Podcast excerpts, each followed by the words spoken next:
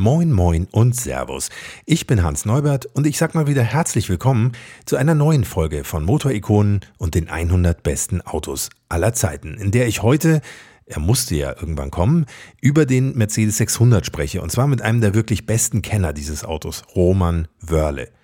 Wir klären heute so wichtige Fragen wie, welche Autos aus prominentem Vorbesitz schon in seiner Werkstatt waren, was ein paar Scheinwerfer für den 600er so kostet, wie viel ein 600er pro Jahr normalerweise an Unterhalt verschlingt, was passieren kann, wenn man beim 600er einen Finger im Fensterheber einklemmt und welcher der vielen unvernünftigen 600er Varianten eigentlich die vernünftigste Wahl ist. Nach dem Intro geht's gleich weiter, aber vorher noch zwei Hinweise.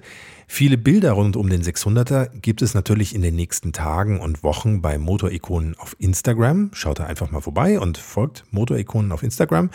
Und damit ihr auch bei den nächsten Podcast-Folgen von Motorikonen auf jeden Fall mit dabei seid, abonniert doch am besten jetzt, während das Intro dudelt, einfach Motorikonen in eurem Podcast-Player.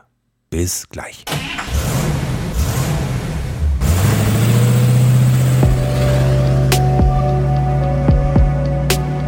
Hier kommt Motorikonen. Die 100 besten Autos aller Zeiten. Der Podcast mit Hans Neubert und seinen Gästen.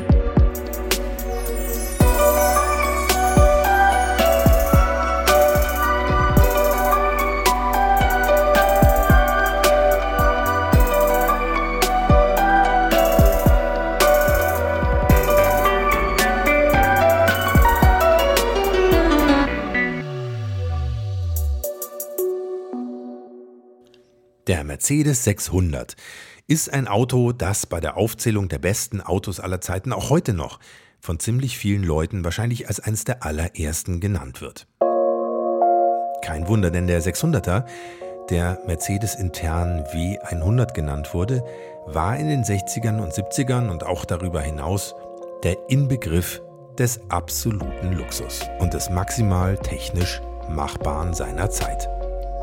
John Lennon Elvis, Udo Jürgens, David Bowie, Max Grundig, Herbert von Karajan, Coco Chanel, Gunther Sachs, Grazia Patricia, alle hatten sie einen. Oder mehrere. Sogar der Erzkommunist Leonid Brezhnev. Und auch so zwielichtige Gestalten wie Kim Il-sung, der Drogenbaron Pablo Escobar, Idi Amin, Saddam Hussein oder Nicola Ceausescu. Diese Menschen sind, im Gegensatz zu ihren Autos, bekanntermaßen inzwischen nicht mehr unter uns. Und genauso ist es leider auch mit den Männern rund um den Daimler-Benz Forschungs- und Entwicklungsvorstand Fritz Nallinger, die den Mercedes 600 schon Mitte der 50er Jahre konstruiert, designt und gebaut haben. Das bedeutet für mich natürlich auch, ich kann sie nicht mehr über den Mercedes 600 ausfragen. Wirklich schade, denn echte Experten für dieses Auto sind heutzutage entsprechend selten. Aber es gibt sie. Und mit einem der größten 600er-Experten überhaupt habe ich mich getroffen, Roman Wörle. Ein Mann, der den 600er, seine vielen Stärken und auch seine Macken so genau kennt wie kaum sonst jemand auf diesem Planeten. Weil er wahrscheinlich jede Schraube, die da drin steckt, schon x-mal in der eigenen Hand gehalten hat. Roman Wörle von Wörle Fahrzeugtechnik in Sürgenstein ist einer der internationalen Mercedes 600 Auskenner. Das Gespräch mit ihm hat mitten in seiner großen Werkstatt bei laufendem Betrieb zwischen lauter 600ern stattgefunden. Wundert euch also nicht, wenn es ab und zu mal ein kleines Nebengeräusch gibt. Ach so, und dann noch eine Kleinigkeit. Roman Wörle hat sich natürlich darum bemüht, Hochdeutsch zu sprechen. Aber wenn ihr diese Folge von Motorikonen nutzen wollt, um ganz nebenbei auch eure Schwäbischkenntnisse ein bisschen aufzufrischen, dann seid ihr hier heute genau richtig. Ich wünsche euch auf jeden Fall viel Spaß beim Zuhören und jetzt geht's los. Herzlich willkommen, Roman Wörle. Wir sitzen hier bei Wörle Fahrzeugtechnik in Sürgenstein. Ja. Ihr Betrieb? Ja. Seit wie vielen Jahren? Seit 17, also ich habe 2003 angefangen als äh, Einzelkämpfer, richtiger Einzelkämpfer, mit nichts angefangen. Und ja, so ging das los. Ich war dann fünf Jahre äh, in Miete und, und dann, haben wir, dann haben wir hier gebaut und mittlerweile zum vierten Mal angebaut. Und ja, so hat sich das nach und nach vergrößert. Wie sind Sie ursprünglich dazugekommen? Also Sie haben wahrscheinlich erstmal Kfz-Meister gelernt? Ich habe, ja genau, ich habe Lehre gemacht, ganz normal. Dann habe ich, mein Vater hat drüben das Autohaus gehabt damals.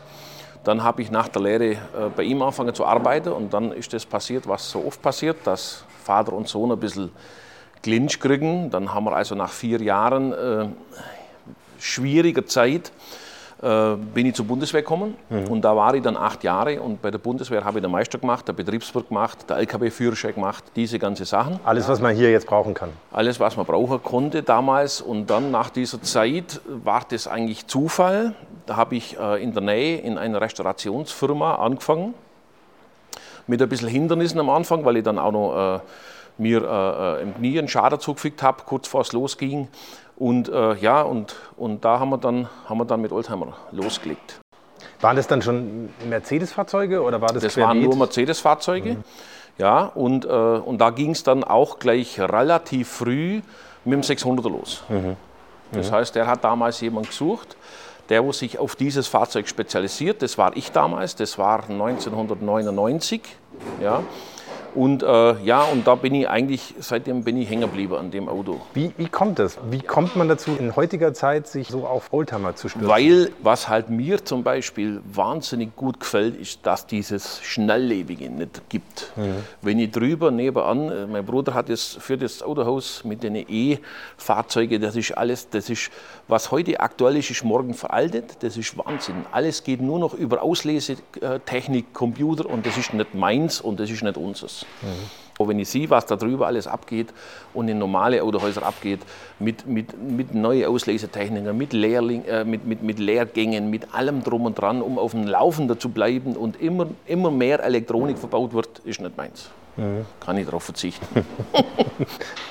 Und das Auto, über das wir heute sprechen, ist ja auch, wenn man ehrlich ist, kompliziert genug, ohne dass da viel Elektronik drin ist. Ja, ja, ja, ja. Wir sprechen ja heute über den W100, den berühmten 600er Mercedes, die Staats- und Repräsentationslimousine der 60er und 70er und das Feinste und Beste, was Mercedes zur damaligen Zeit auf die Beine gestellt hat? Mit Abstand, ja. Er war ja nachweislich, der ist ja gebaut worden von 63 bis 81 und er war ja nachweislich wirklich das beste und das komplizierteste Auto der Welt über viele Jahre. Mhm. Und da haben die Ami mit ihrem äh, mit ihren Linkeln und was damals alles gab, die wollten ja da ein bisschen mitmischen. Die haben da nicht annähernd eine Chance gehabt, weil eben diese Technik, speziell die Komforthydraulik, das war natürlich der absolute Hit damals. Das hat es noch nie gegeben. Das hat, war Zuziehhilfe äh, an den Türen 1963 war, war natürlich war der, war der Hammer einfach. Klar, und das fasziniert eben, dass, dass diese ganzen technischen Sachen, dass das alles mechanisch funktioniert und dass das, wenn man das wirklich einmal richtig vernünftig macht, dass das funktioniert. Mhm. Dass das lautlos funktioniert, die Fensterheber, die Sitzverstellungen, alles das. Äh, dann hat er natürlich die berühmte Luftfederung. Und das sind eben so Sachen, die wo, die wo das Fahrzeug zur damaligen Zeit zum besten, einer der besten der Welt gemacht hat. Klar, ganz klar. Das Moto-Ikonen Factsheet.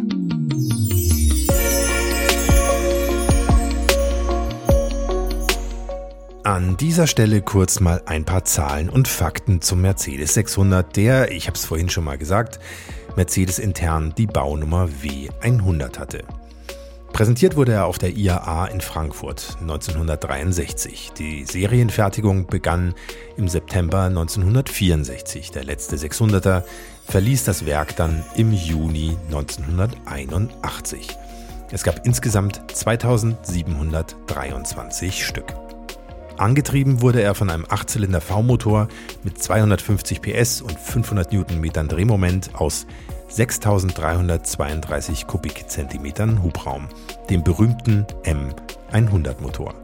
Er allein wiegt schon über 400 Kilo. Aus einem guten Grund. Die Konstrukteure entschieden sich damals ganz bewusst für Grauguss und gegen einen Aluminiumblock, weil das schwerere Material einen leiseren Motorlauf begünstigt. Immerhin waren die Zylinderköpfe aus Aludruckguss. War aber eigentlich auch fast egal, wie schwer er war, denn das gesamte Auto wog ja je nach Karosserievariante zwischen 2475 und 3350 Kilogramm.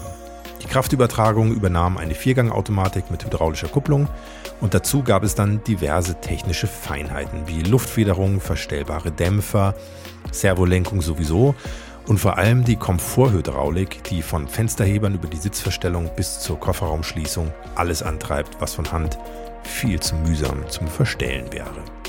Der 600er ist 5,54 Meter lang in der Kurzversion, 6,24 Meter lang als Pullman und als Landau Lee. Der 600er erreichte eine VMAX von 205 km/h und schaffte es in 9,7 Sekunden auf 100. Für die damalige Zeit waren das astreine Sportwagenwerte. In den Tank passen 112 Liter rein, was sicher auch mit dem Verbrauch von ungefähr 20 Litern zu tun hat. 1964 musste man übrigens für einen 600er 56.500 Mark auf den Tisch legen. Dafür hätte es ungefähr auch 19 VW Käfer gegeben. Aber wenn ihr mich fragt, ich weiß schon, für was ich mich entschieden hätte. Vielleicht noch ein kurzes Wort zu den Karosserievarianten, denn es gab neben den schon angesprochenen kurzen 600ern, Pullmans und Landau Lees noch ein paar Exoten. Varianten wie Sonderschutzausführungen, Karosserien mit erhöhtem Dachaufbau, ein kurzes Landau Lee, ein einzelnes Coupé, das in der Versuchsabteilung blieb und wohl auch von Fritz Nallinger persönlich gefahren wurde, und dann natürlich den berühmten 600er mit einem einzelnen Sitz hinten, der für Papst Paul Sechsten gebaut wurde. Steht heute im Mercedes-Museum. Auch die deutsche Bundesregierung nutzte übrigens viele Jahre lang zwei 600er Pullman, die ihr von Mercedes für Repräsentationszwecke und Staatsbesuche zur Verfügung gestellt wurden. So, und bevor es mit Roman Wörle weitergeht, machen wir jetzt noch kurz einen Soundcheck. Einmal von außen.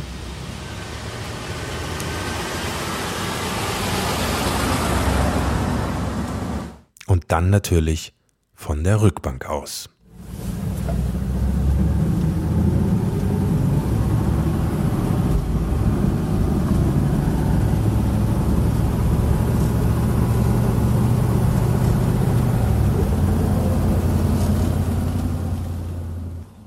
Jetzt waren wir vorhin dabei zu erzählen, wie Sie damit losgelegt haben, auch auf dem 600er Mercedes. Gab es da jemand, der Ihnen das gezeigt hat oder der Sie da quasi eingelernt hat oder mussten Sie sich das selber beibringen? Haben Sie sich da durchgewühlt? Also wir haben damals äh, zur damaligen Zeit im Classic Center ein bisschen zusammengearbeitet, aber es war definitiv niemand da, der wo überhaupt eine Ahnung von dem Auto hatte. Das mhm. war ein ganz, ganz, ganz schwieriger Einstieg damals. Mhm. Das Einzige, was man hatte, war das Werkstatthandbuch.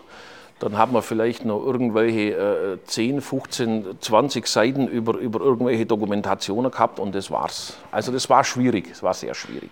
Und äh, speziell dann diesen, diese Überholungen der Komponenten Hydraulik, da hat es ja nichts gegeben. Da hat es damals zwar noch, mein noch zu wissen, dass es die kompletten, ein paar komplette äh, Hydraulikkomponenten noch zu kaufen gab für ein absolut irres Geld.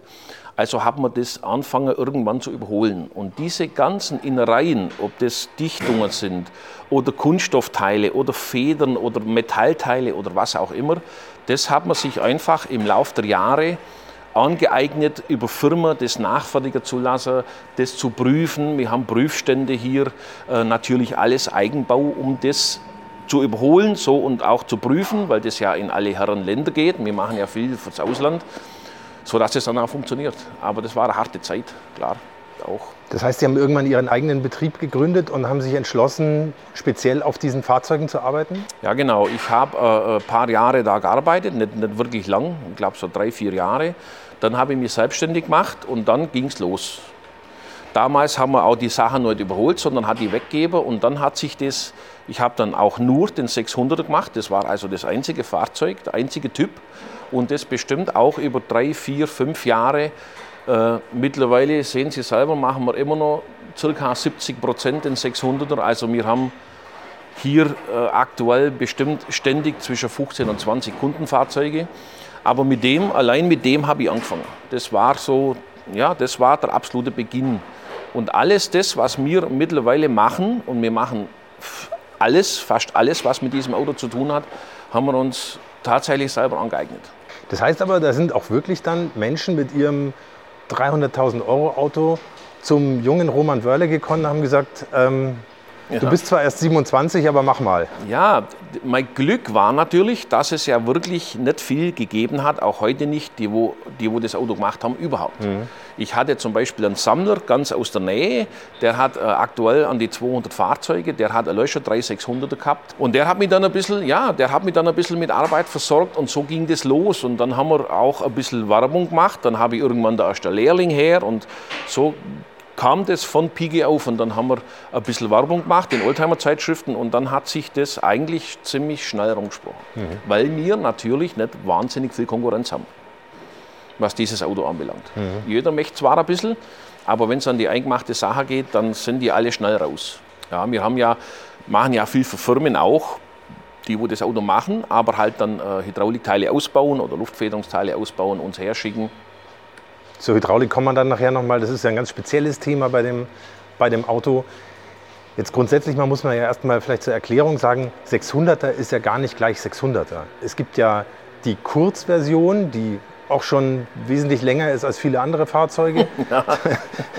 Der kurze ist schon groß. Der ja. kurze ist schon groß. Dann gibt es den Pullman in verschiedenen Türkonfigurationen mit sechs Türen, mit Ja, vier genau. Türen, mit ähm, hinten im Fond ähm, Sitzen, die sich gegenüberliegen. Ja, genau. ohne, also der oder die- Viertürer Pullman hat normal Vis-à-vis-Sitze. Der Sechstürer Pullman hat normalerweise zwei Notsitze. Das war dann ein Bodyguard. Die zum Fahrzeug. Ausklappen Ja, sind? genau. Die haben wir dann nach hinten aufgeklappt. Äh, der normale, die normale Limousine, das ist der, wo am meisten, mit Abstand am meisten läuft, wo wir auch am meisten hier haben. Und, äh, und es gibt das Landau Lee, da Mhm. wo eben das Dach hydraulisch auf und zu geht. Das gibt- Landau Lee gibt es, glaube ich, auch noch in zwei verschiedenen Dachkonfigurationen mit langem Cabrio. Ja, genau. Und mit Ja, genau. kurzem Cabrio-Dach. Also man sieht daran ja schon, dass Mercedes damals auch schon darauf geachtet hat, dass die Kunden sich eigentlich ihr Fahrzeug so ein bisschen so gestalten lassen können, wie sie das gerne Ja, hätten. ja, die haben damals schon, die haben damals schon Kundenwünsche richtig angenommen und haben also viele Sachen eingebaut, wo auch nicht, wo es offiziell gar nicht gegeben hat. Das hat Mercedes schon gemacht, ob das Revolverhalterungen waren oder was auch immer. Es waren ja viele Staatskarosse, auch nicht, äh, nicht, immer, äh, nicht immer so gut gelaunte äh, Staatsoberhäupter und die haben sich dann tatsächlich schon das Auto ein bisschen so bauen lassen, wie die das gewollt haben. Klar. Trennscheibe, das war dann, es gibt ja auch der Limousine mit Trennscheibe. Also Limousine ist für Sie der kurze. Der kurze, der ganz Ja. normale, das ist Limousine. Den gibt es auch mit Trennscheibe, wie gesagt, es war auch Kundenwunsch. Bisschen eng, oder? Ja, Wenn zwischen Vordersitzen und Rücksitzen auch noch eine Trennscheibe, die ja auch noch Ja. verschwinden muss in einer Konsole. also es ist faktisch, wenn wir äh, entweder in einem Pullman sitzen, wir zwei in normaler Größe, oder immer kurz mit Rennscheibe, ist, sieht sehr witzig aus. Weil du kannst den Sitz überhaupt nicht verstellen und der ist relativ weit vorn. Also das waren eigentlich Chauffeursauto. Ja, Der Pullman sowieso und, und auch der kurze mit Rennscheibe, das, da hat man ja, irgendwas, irgendein kleiner, klein, äh, ein kleinerer Mensch hat müssen fahren, weil man einfach in normaler Größe keinen Platz hat. vorn. Das ist sehr eng. Es gab so, wenn ich das richtig nachgelesen habe, ungefähr so 2200 kurze Versionen. Ja, also, Dazu kamen ja. noch mal 428 Pullmans und 58 Landau Lees und Ja. dann noch mal so 50 Extra-Versionen, Ja. gepanzerte, kurze Landau Lees, so Spezialgeschichten oder auch das berühmte Coupé, Coupé, Nallinger Coupé. Nallinger Coupé. Ja. Haben Sie so ein Gefühl dafür, wie viele von diesen wenigen gebauten Autos hier schon bei Ihnen gewesen sind? Also es gibt einen Herrn in Holland, der versucht ja schon viele Jahre alle noch existierenden Fahrzeuge zu sammeln. Und der ist jetzt bei Also in einer Liste in der zusammen. Liste, der, der versucht also schon seit Jahren sehr aufwendig äh, rauszufinden, gibt es diese Fahrgestellnummer, was hat er für einen Zustand, Ausstattung. Äh, und da sind wir momentan bei, ich sage mal, gute 50 Prozent von allen je gebauten, wo vielleicht noch irgendwo existieren. Da sind aber natürlich auch Schlachter dabei. Wir haben ja selber einige Schlachtfahrzeuge. Da ist also alles dabei, wo noch irgendwo nachweisbar ist an Fahrzeugen. Das, ist, das, das machen wir und, äh, und das äh, versucht er auch und das ist natürlich eine ganz gute Sache, klar. Um ein kleines bisschen nachzuvollziehen, wie viel existieren überhaupt noch oder, oder wie auch immer. Gibt es denn unter diesen ganzen verschiedenen Versionen, Landau Lee, kurzer, langer, äh, gibt es da eine Version, wo Sie sagen, das ist meine Lieblingsversion? Das ist eigentlich der 600er, wie er richtig gehört? Nee, nee, könnt ihr nicht sagen. Also am vernünftigsten ist die Limousine. Weil die ist noch einigermaßen, äh, einigermaßen Kann man auch mal bei Aldi einparken. Ja, das ist einfach so. Wenn, wenn, wenn man ein bisschen, was ja wenige machen, das Fahrzeug einigermaßen äh, oft zu nutzen oder täglich zu nutzen, das macht kein Mensch. Aber der ist einfach, der ist, das ist einfach der, den wo, man, den, wo man am normalsten fahren kann von alle. Und der, und der läuft auch mit Abstand am meisten. Ja. Jetzt habe ich persönlich ja äh, keinen 600er, ich habe einen äh, W109 300 SEL 6,3. Das heißt, das ist die damalige S-Klasse, aber mit dem Motor aus dem 600er Mercedes. Und von dem Fahrzeug, weil ich es ja selber habe, weiß ich ja schon, dass das ungeheuer komplex ist. Dass man da mit mechanischen Mitteln versucht hat zu lösen, was man heute elektronisch lösen würde. Und das Auto ist unfassbar komplex und schwer zu warten. Jetzt Ja. ist aber trotzdem natürlich der 600er noch mal ein paar Stufen drüber. Wie viele Stufen aus Ihrer Sicht ist der denn über einem, äh, über einem W109? Im Gesamten Ja, Ha, einige. Der Motor ist, ist, es ist ja der M100, der baugleiche Block, das heißt, das ist der 6.3er beim W109, das ist der 600er Motor im W100 und im 116er 6.9er ist ja der gleiche Block drin. Das ist alles der M100. Äh, der ist natürlich beim 600er ein bisschen, ein bisschen massiver. Der hat eine zweite Lichtmaschine, der hat eine Komforthydraulikpumpe drin, äh, der hat einfach ein bisschen, ein bisschen mehr Bauteile. Ganz Aber- leicht andere Ansauganlage, glaube ja, ich. auch, ne? die, die, die Ansaugkanäle laufen anders, der Grümmer läuft anders, weil mehr Platz da ist wie beim 109er. Äh, ja, das, das Komplizierte ist einfach mechanische Benzineinspritzung. Großes Problem. Eigene Ölversorgung hat diese Benzinpumpe, äh, äh, die Einspritzpumpe, so muss ich sagen, nicht Benzinpumpe. Und äh, Das heißt, die hat noch mal einen eigenen Ölkreislauf. ja, genau. Die hat quasi zwei Ölkreisläufe. Die hat einen eigenen Ölhaushalt in sich und hat noch eine, eine zusätzliche für die Hochdruckelemente. Also dann hat Wenn ich an der Tankstelle kurz mal nach dem Ölstand gucke, müsste ich eigentlich auch noch bei der Nein, brauchen Einspritzpumpe normal nicht. Also das, das wird normal bei den Kundendiensten mitgemacht, weil der Öl, das Problem ist bei diesen, dass es einen gewissen, äh, eine gewisse Ölverdünnung gibt. Das ist ganz normal äh, beim Verschleiß und dann steigt das Ding an. Dann wird das mit Benzin vermischt, dann steigt der Ölhaushalt an und dann fangen die an, undicht zu werden. Mhm. Das ist zum Beispiel oftmals so, der Motor ist undicht, dann meint jeder, da ist irgendwas kaputt, weil ist dann einfach nur zu viel Flüssigkeit in der Pumpe, dann muss das raus, muss ein frisches Öl rein und das sind halt solche Sachen, die wo man speziell an diesem Fahrzeug machen muss, wo halt der andere nicht hat. Oder zum Beispiel 600er hat ja diese ganz, ganz komplizierte Wasserpumpe mit Viskolüftung, die hat der, äh, der 6.3er auch nicht, der hat eine normale. Wie unterscheidet die sich? Das ist, ein, das ist ein ganz anderes Teil. Also Sie haben zum Beispiel am, am 6.3er eine normale Wasserpumpe und äh, die hat vorne einen, einen Visco-Lüfter drauf und der 600er hat, äh, das geht mit Öl, wird gesteuert, das ist also ein, Riesenteil als Wasserpumpe und die hat innerlich noch einen Ölkreislauf, um quasi den Lüfter zu- und abzuschalten. Das geht wieder über ein anderes Ventil, über Motoröl und das ist wahnsinnig aufwendig. Hat das irgendeinen Vorteil oder ist es, hat Mercedes das damals nur gemacht, damit es Ein Vorteil hat es schon.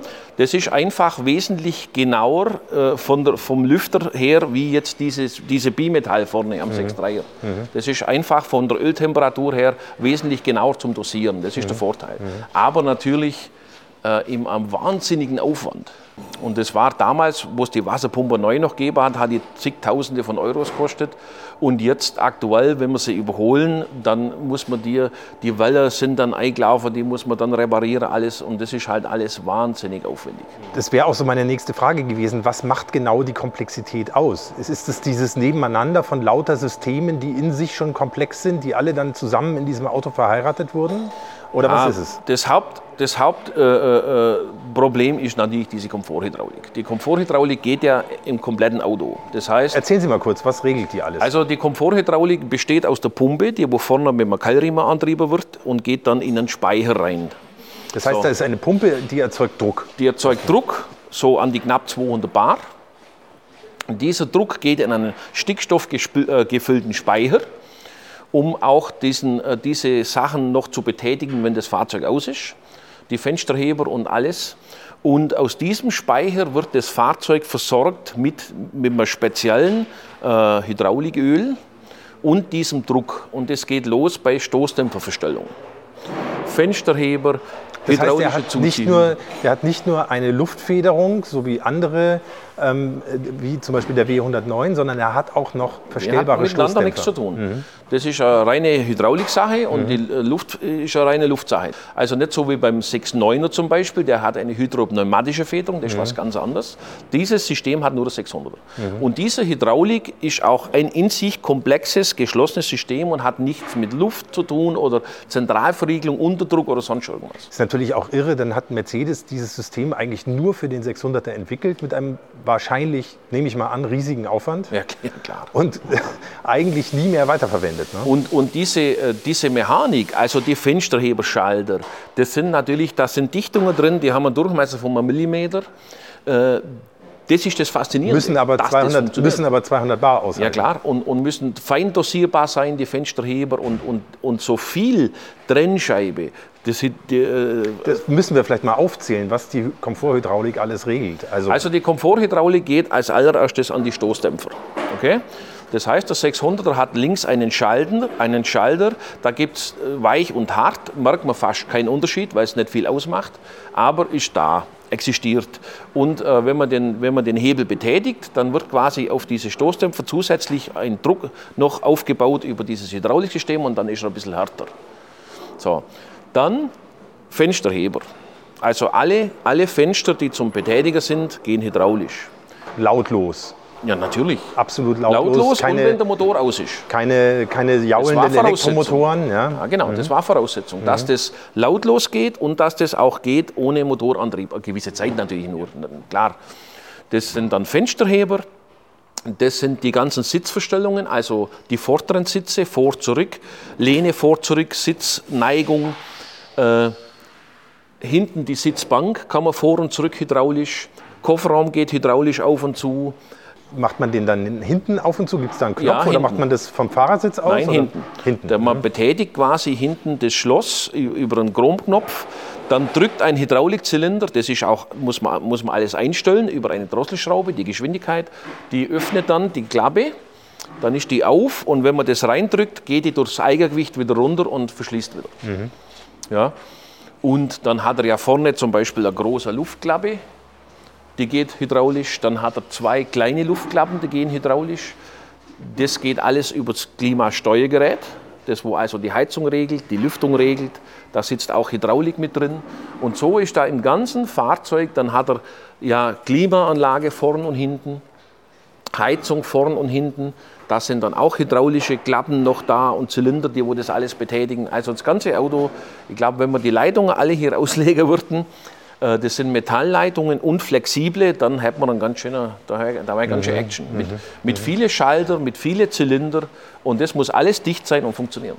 Und verrückterweise hatte der 600er ja was, was man später dann erst äh, quasi in der Neuzeit äh, erst als, als Komforterrungenschaft dann wieder herausgeholt hat, nämlich eine Türzuziehhilfe auch. Ja, genau. Das hat, hat aber, die haben ja Hing die auch an der Komforthydraulik? Ja klar. Der hat quasi äh, äh, große Schlösser gehabt, die wo hydraulisch die Türe zugezogen haben. Man hat die mit einem gewissen Druck äh, zugemacht oder geschlossen und dann sind die zugezogen worden. Man hat aber, das ist das nächste Faszinierende am 600er, man hat jede Woche irgendwas verbessert an dem Auto. Und zwar überall. Irgendwann Jede Woche heißt, wahrscheinlich hat man pro Woche ein Auto gebaut.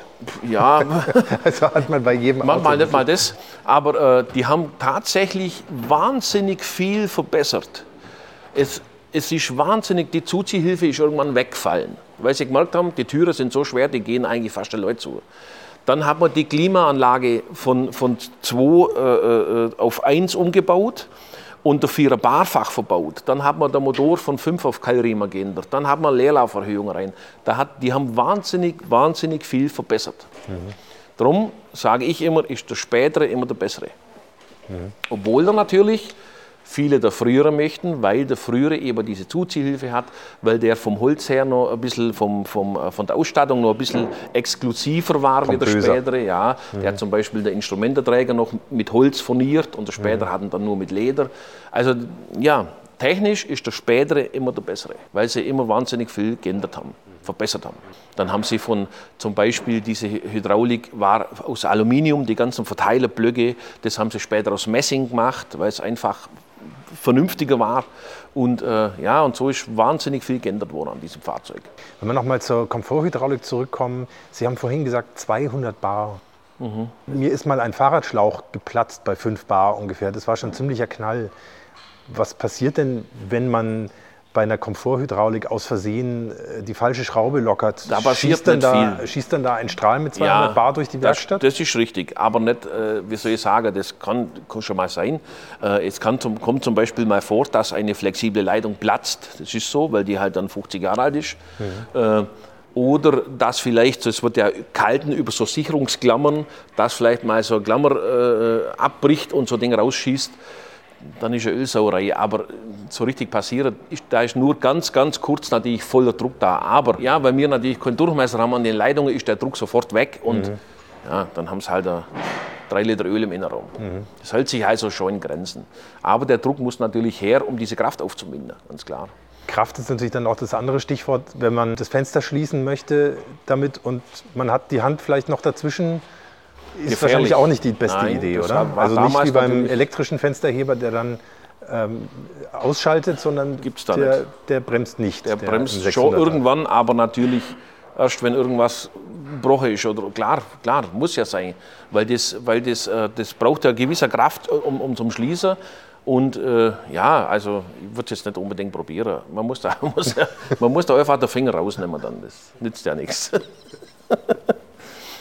Das heißt, wir haben äh, ein multikomplexes Auto. Gibt es noch irgendwas, was schlimm ist, außer der, also schlimm in Anführungszeichen? Ja, was natürlich zum Beispiel Luftfederung, äh, sagen ja auch viele, die ist gleich zum 109er, ist bedingt richtig, bedingt. Der hat zwar diverse Bauteile gleich, aber der ganz große Unterschied beim 600er ist, dass auch die Bremskraftverstärkung am Luftsystem hängt.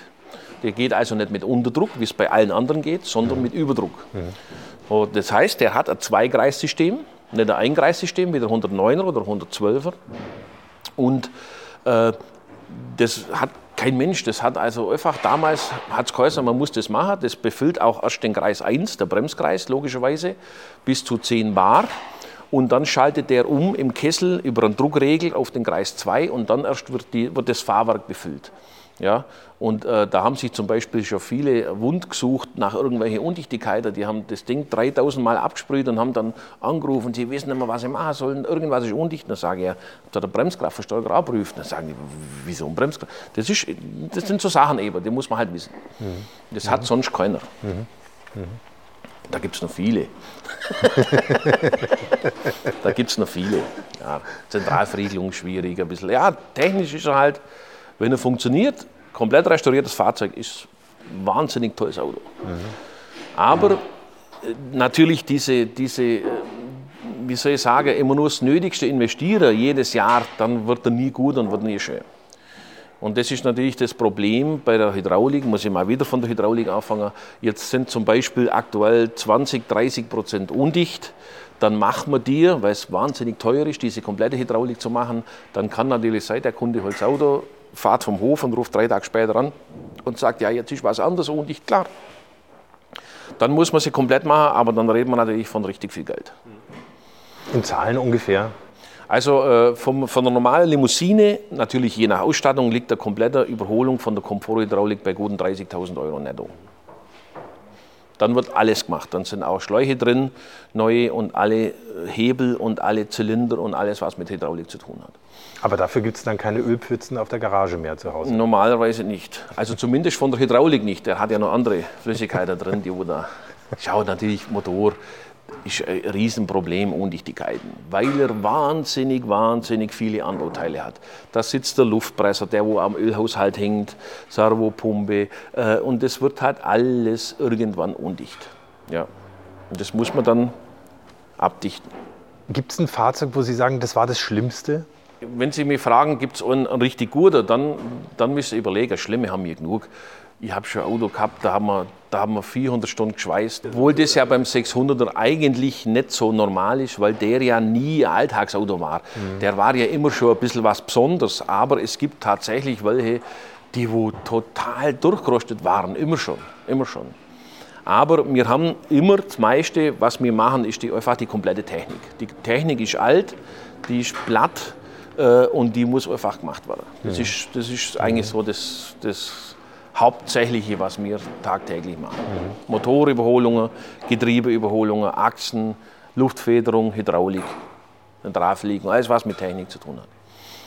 Das ist schon so. Und da haben wir schon, ja, schon richtig Schlimme gehabt.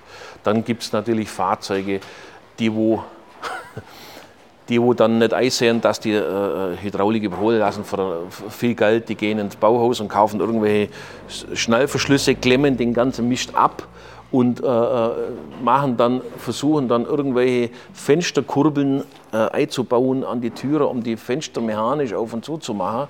Und äh, es gibt schon witzige Sachen. Also die, wo dann entweder nicht weiter wissen oder sagen, nö, ich sehe gar nicht ein, dass ich so viel Geld ausgebe, die klemmen dann irgendwas ab, Seitenschneider, kommt der Blindstopfer drauf und ah, haben wir schon viel gesehen. Viel.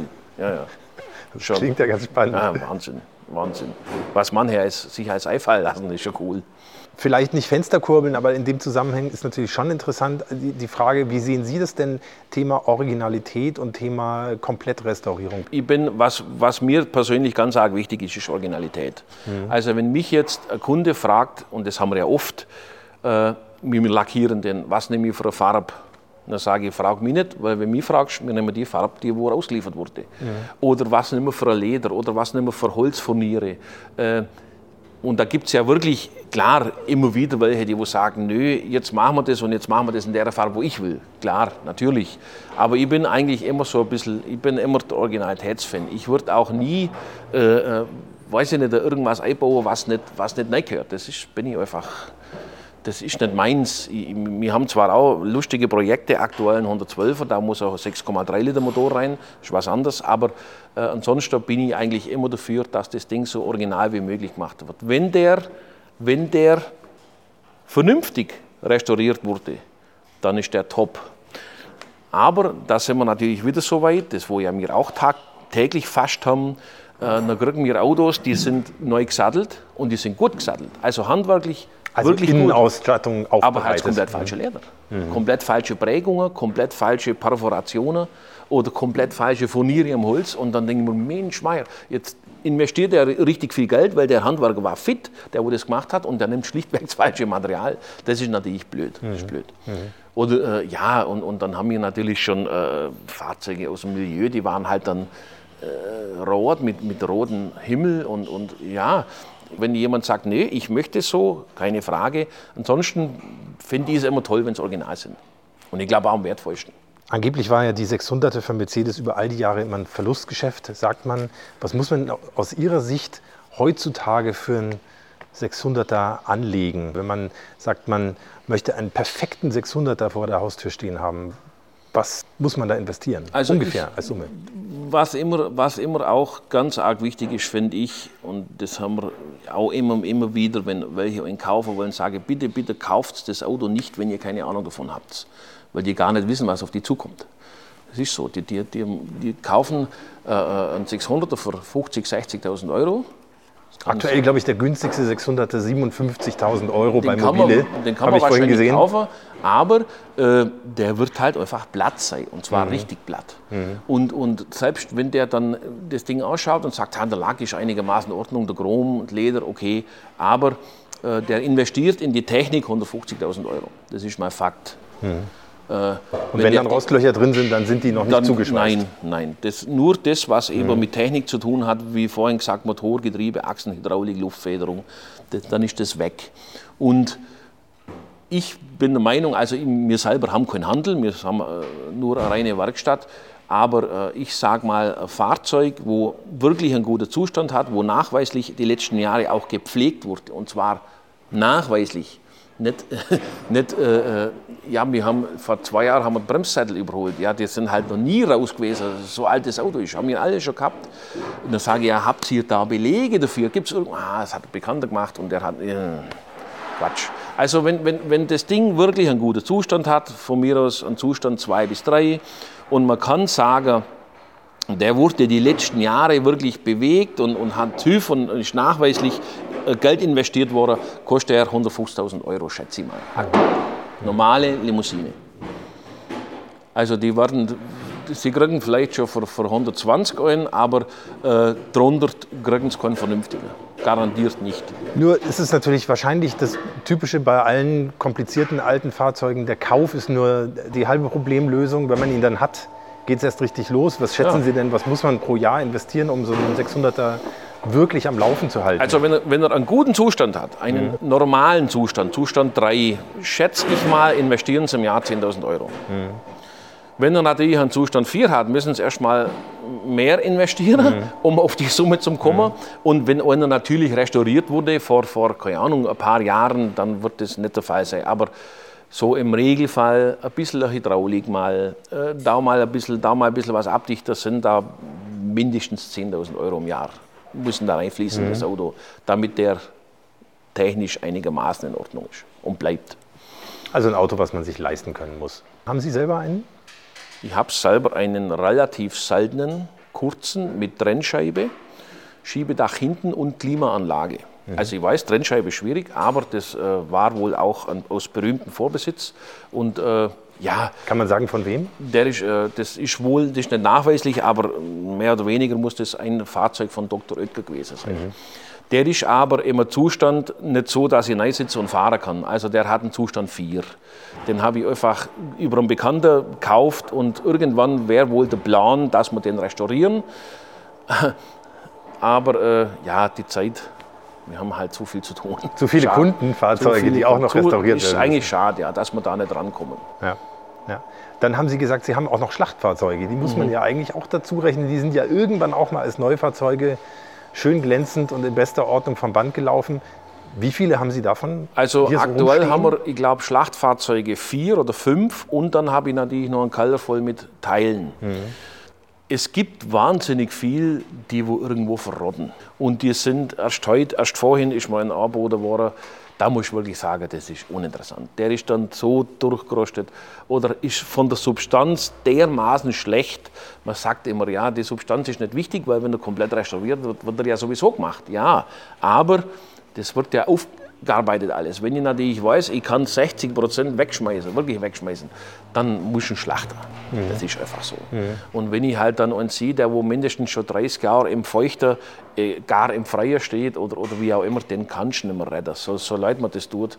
Und, äh, und natürlich ist es auch so, die ganze Fahrzeuge, wo wir da haben und immer mal wieder brauchst du Teile, die müssen ja auch irgendwo herkommen. Es gibt nicht mehr alles, es gibt relativ viel, keine Frage, aber alles nicht und da müssen halt dann die herhalten. Was sind denn so typische Problemteile, wo Sie sagen, die kann man nicht mehr einfach bei Mercedes aus dem Regal nehmen? Also wenn ihr zum Beispiel jetzt äh, europäische Scheinwerfer waren in Gold aufgewogen, da zahlen sie heute für, für, für ein gutes Paar gebraucht 6, 7, 8.000 Euro.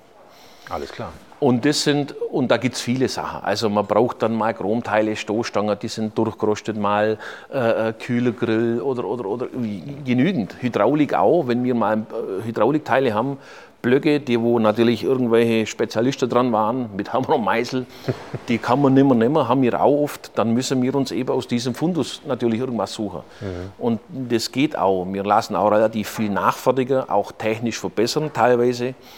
Äh, Und ja, so muss das halt muss immer umgehen, muss weitergehen. Und da gehören auch Schlachtfahrzeuge dazu. Hab ich auch, haben mich auch schon geschimpft, wie ich solche Autos schlachten kann. Naja, ist natürlich tragisch, ne? wenn Ja, man überlegt, ja. wo, was die Fahrzeuge wahrscheinlich für eine Geschichte hinter Ja, sich haben und was sie mal für einen Wert dargestellt haben. Klar. Aber wie- wenn ich, wie gesagt, wenn ich ihnen die Zeug, die stehen dahinter, da sagen sie, das, was willst du mit dem Auto noch machen? Die sind dann schon teilweise wirklich auseinandergerupft. Äh, dann ist alles schon im Innenraum drin, äh, querbeet und, und dermaßen schlecht, dass, äh, dass es einfach anders nicht geht. Das geht nicht anders.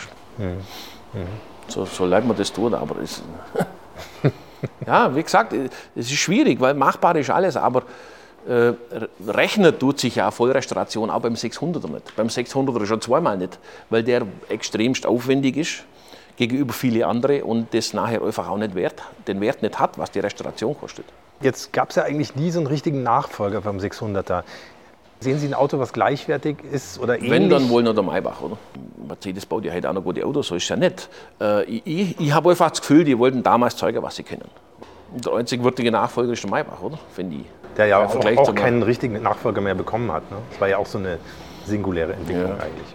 Wenn man das jetzt so Revue passieren lässt, was Sie gesagt haben, da muss man ja schon ein bisschen Spleen haben, um so ein, um so ein Fahrzeug zu unterhalten, ähm, zu besitzen. Ähm, da Ein bisschen, ein bisschen jedes, jedes Jahr Geld reinzustecken. Was sind das für Leute, die, die zu Ihnen kommen? Kann man das so sagen? Ist das ein bestimmter Schlag von Menschen? Sind das Keine Autoverrückte oder sind das. Sind, äh, also autoverrückt sind sie alle. Das ist mal alle. Das ist wahrscheinlich das Einzige, wo sie alle gleich haben. Aber wir haben, wir haben auch Kunden, die, wo, die wo jetzt nicht brutalst viel Geld haben und, und einfach sich, wie ich vorhin schon gesagt habe, äh, der Lebenstraum an 600er kauft. Der hat dann, keine Ahnung, 50.000, 60.000 Euro gekostet. Und dann kommen die und sagen, "Ah, hier haben wir 600er gekauft. Äh, den haben wir leisten können. Und dann denke ich mir, oh Gott. Und dann sagen die, Technik, check. Dann machen wir eine Eingangsprüfung. Und dann und dann wird der Wechsel der Farbe, weil die sagen, junger Mann, das Auto ist zwar toll, aber der ist technisch einfach dermaßen schlecht, dass wir den nahezu komplett machen müssen. Und dann hat der Spaß schnell ein Loch bei denen. Ja. Und ja, und es gibt natürlich welche, die wo, die wo sagen, das Fahrzeug ist aus Familienbesitz, Marktwert spielt keine Rolle, macht den, restauriert den. Da wo Geld äh, relativ wenig, wenig Rolle spielt, die gibt es genauso. Also eigentlich querbeet. Ich meine, Autosplin haben sie alle, sonst stellen das kein 600 fahren. Und ein richtiger Sammler, die wo wir ja auch genügend haben, der wo, der wo sich äh, äh, vielleicht ein bisschen auf deutsche Fahrzeuge spezialisiert, der muss einen 600 fahren. Also einer, der wo, der wo mehrere Mercedes hat, ein Pagode, ein 190, vielleicht ein 300 SL, Roadster, Coupé, was auch immer, der braucht einen 600. Das ist tatsächlich so. Weil der Gehört einfach den, dazu. Ja, der braucht Hygienefaktor. Da gibt es nichts zum Diskutieren. ja, das, das ist klar. Und die investieren dann auch Geld in die Autos. Bewegt werden die relativ wenig. Mhm. Äh, Das ist das Problem bei fast allen, bei fast allen, weil, äh, ja, weil die natürlich auch immer ein bisschen Muffe haben, oh, wenn jetzt hier wieder rein sitzt und jetzt fahre ich wieder irgendwo hin, ist wieder irgendwas undicht oder kommt wieder irgendwas. Das spielt dann natürlich auch ein bisschen eine Rolle. Und, äh, und viele haben, wir haben ein Fahrzeug restauriert auf Holland vor Jahren. Der hat eine Komplettrestauration machen lassen, für viel Geld. Der ist keine 100 Kilometer gefahren mit dem Auto. Das ist bestimmt schon vier Jahre her. Der schickt mir jedes Jahr ein Foto, der hat eine Garage gebaut und da steht er. Das heißt, das Auto steht da steht. und steht sich eigentlich kaputt. Und ich sage, warum fahren Sie denn mit dem Ding? Ich, ich fahre da nicht. Da könnte ja äh, Steuerschlag kommen oder irgendwas. Nein, er hat das Auto restaurieren lassen. Der bleibt hier stehen. Er läuft jeden Tag in die Garage, um, um rechts rum, um links rum und das war's für den. Das ist natürlich extrem. Aber das Problem ist schon, dass sie eigentlich fast alle zu wenig bewegt waren. Bedeutet natürlich dann, dass Teile nicht wirklich geschmiert werden, Natürlich. dass äh, Dinge festsitzen. klar, dass, dann gehen Undichtigkeiten los und, und ja.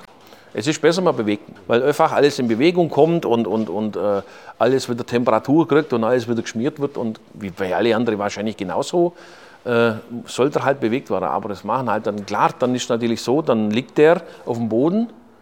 Klar, also liegt auf dem Boden, heißt die die Luftfederung Luftfederung ist leer. hat einmal ausgeatmet. Ja, genau. Und dann, dann steht er vielleicht irgendwo in einer Tiefgarage mit zig andere Fahrzeuge und dann denken sie sich, oh Mensch, Meier, jetzt muss er erst 20 Minuten laufen lassen. Der hat natürlich dann auch einen CO-Wert von 0,0.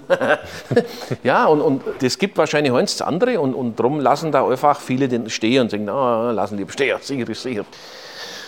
Das Auto ist heute das Auto der, der vermögenden Oldtimer-Sammler. Früher war es das Auto der vermögenden Neuwagenkäufer. Ich habe mal so ein bisschen geguckt. Udo Jürgens hatte einen, Elvis hatte einen, Herbert von Karajan hatte einen, Coco Chanel, Gunther Sachs, David Bowie, John Lennon. Waren schon Welche, waren schon Namen dabei, die, Also von ist, denen die Autos hier es ist ja ausgekreuzt immer sind? schwierig, weil, weil oftmals ist es ja nicht belegbar oder was auch immer. Aber wir haben zum Beispiel aktuell noch regelmäßig das Grace Kelly Auto aus Monaco. Äh, Das gehört mir guter Kunde von uns. Da sind wir auch einmal, zweimal im Jahr unter bei dem. Äh, Den haben wir immer wieder hier. Wir haben, äh, wir haben äh, das Nikolai Ceausescu Auto. Das war auch ein kurzer mit Trennscheibe. Der war lang hier. Ja, ja, das haben wir schon mal. Wir haben für viele andere haben wir schon Teile gemacht. Für Udo Jürgens war, glaube ich, äh, ein weißer Pullman, wenn ich das richtig weiß. Da haben wir auch schon, der war zwar noch nicht hier, haben wir aber auch schon Teile gemacht, ja. Und so, so gibt es da schon das eine oder andere. Und ich denke mal, viele wissen wir gar nicht, weil das tatsächlich nicht immer belegt wurde, während der gehört hat. Das ist ja damals in keiner Datenkarte auftaucht, wer der erste Besitzer war, sondern da steht halt drin, in welcher Niederlassung das er ausgeliefert wurde und fertig. Ja.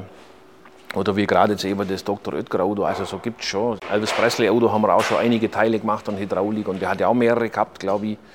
Und ja, Ja, ist schon interessant. Ich habe auch schon Fahrzeug gesehen, wie vorhin gesagt, der hat sich äh, einer Smith Wesson einbauen lassen, hinter die Türe, mit verchromte Revolver, tatsächlich so. Also Von Mercedes aus oder nachträglich eingebaut? Angeblich hat es Mercedes auf seinen Wunsch neu eingebaut. Habe ich aber nur gesehen, ich kann es belegen, oder haben wir zum Beispiel, rätseln wir heute noch, gerade aktuell einen Pullman da, da wo wir auch relativ viel machen. Und der hat sich eine Schnapsbar einbauen lassen. Also fünf Flaschen sauber in Holz mit, mit, mit elektrischer Pumpe und Leitungen. Und dann kommt aus der Bar. Und das sieht alles aus wie original. Die Furniere, alles kommt aus der Bar, klappt er so einen, so einen Halter raus, dann stellt er sein Glas drunter und drückt den bestimmten Knopf und dann kommt da eben der Schnaps raus. Also Komforthydraulik der besonderen Art. Ja, das sind viele lustige Sachen gemacht worden, mhm. klar. klar. Mhm.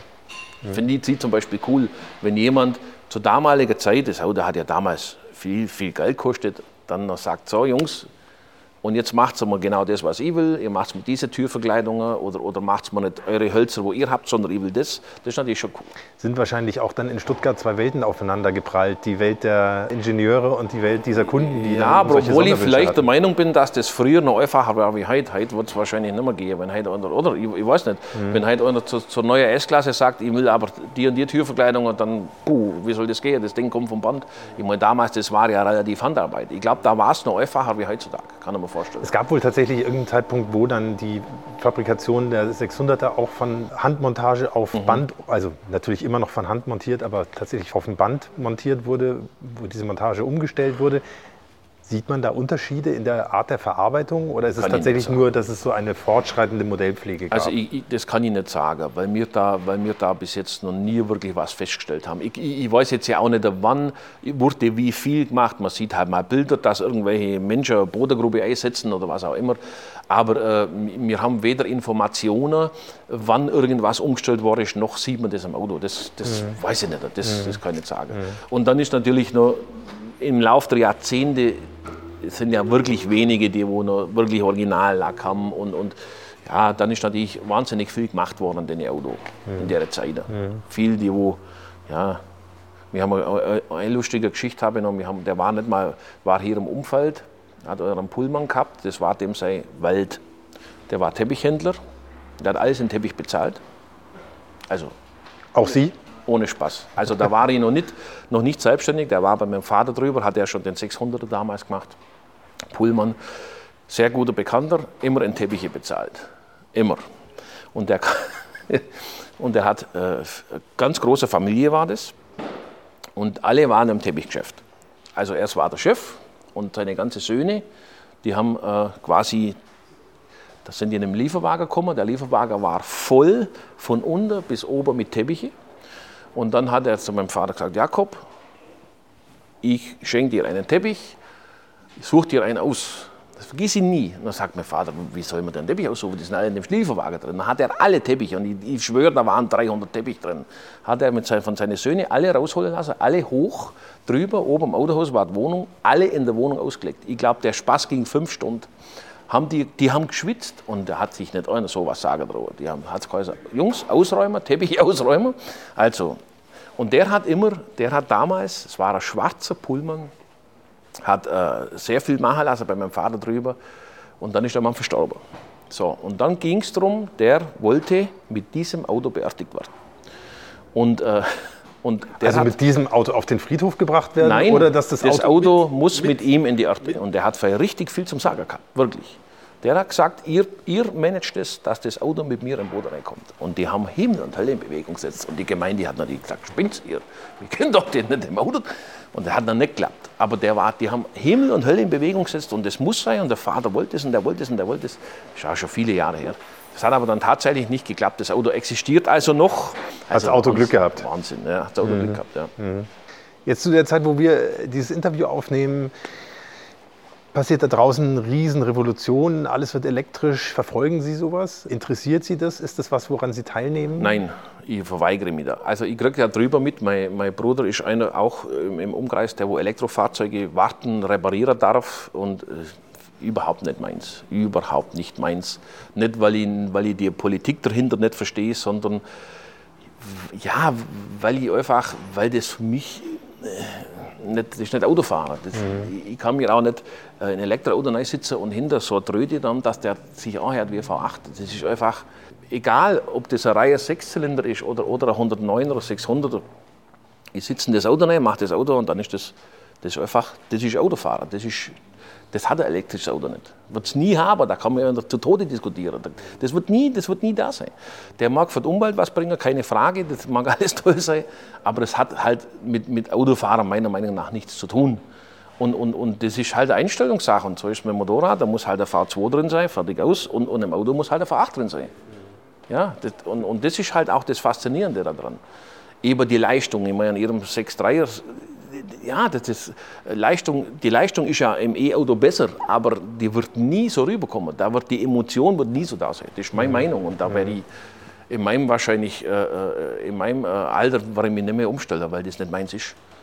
Und natürlich Stichwort Umwelt ist halt auch die Frage, solche Fahrzeuge werden natürlich nicht so wahnsinnig viel bewegt pro Jahr. Das ist auch immer die Frage, wie viel Einfluss die auf die Umwelt haben. Ja, natürlich sind die äh, nicht der Hit, wenn der, wenn er 3,5, zwischen 3,5 und 6,5 Prozent CO hat, ist ja ganz klar. Aber ja, das sind historische Fahrzeuge, die, das will ich sagen, die waren erstens nicht wahnsinnig oft bewegt und selbst wenn, ich meine, da gibt es da gibt's andere, die wo schlimmer sind. Äh, kein historisches Fahrzeug mit Sicherheit nicht. Also ich würde es mehr, mehr, mehr wie schade finden, wenn das irgendwann einmal so weit kommt, dass man die immer mehr wegdrängt und die nicht mal mehr die Bestätigung haben, mit Hakenzeichen zu fahren oder überhaupt. Das wäre Katastrophe. Oder in der Stadt nicht zu fahren. Oder überhaupt nicht meins. Wahrscheinlich bin ich auch aus diesem Grund so ein Spinner geworden, wie ich halt bin, weil ich halt eben nicht dem Trend folge und da gar kein Interesse daran habe. Wenn ich natürlich Tesla rein sitze, ist das toll, wenn der Gas gibt und wenn ich dann eine Runde gefahren bin, sage ich, nimm das Ding und verschwinde. das ist nicht meins. Das ist nicht meins. Fertig. Bei mir muss was brummen, da muss was passieren. Da muss ein Kolberofen ab und, und ja, das ist einfach so. Da muss hinter aus dem Auspuff was rauskommen, nicht irgend so eine Blechröde, die wo versucht, einen Klang zu erzeugen. Quatsch. Roman Wörle, herzlichen Dank. Vielen Dank an Sie für Ihre Zeit. Zum besten Auto überhaupt. habe ich Sie lange aufgehalten. War sehr Zurück nett. an die Werkbank und weiterarbeiten am ich besten Auto aller Zeiten. War ganz toll. Danke für Ihre Zeit. Hat Spaß gemacht. Tschüss. Ciao.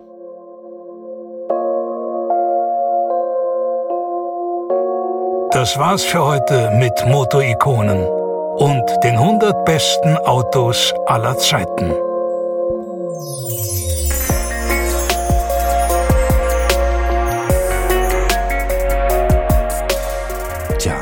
Leider war es das tatsächlich schon wieder für dieses Mal bei Motorikonen in dieser Folge zum berühmten Mercedes 600. Wahrhaftig eins der besten Autos aller Zeiten. Mein herzlicher Dank geht raus an Roman Wörle für seine Zeit und das spannende Gespräch und auch an das gesamte Team von Wörle Fahrzeugtechnik, die uns mitten in der Werkstatt so eine gemütliche Ecke zum Reden eingerichtet haben. Vielen, vielen Dank. Danke auch an meine Station Voice, den lieben Christian Schuld und vor allem euch allen meinen wirklich herzlichen Dank fürs Zuhören. Ich freue mich über all die tollen Kommentare und Anmerkungen und Anregungen und Mails, die mich erreichen. Und natürlich freue ich mich, wenn ihr auch bei der nächsten Folge wieder mit dabei seid. Also abonnieren nicht vergessen, auch auf Instagram dabei sein, dann entgeht euch garantiert nichts. Bis dahin alles Gute, vor allem aber gute Fahrt, fahrt nicht zu schnell. Euer Hans Neubert.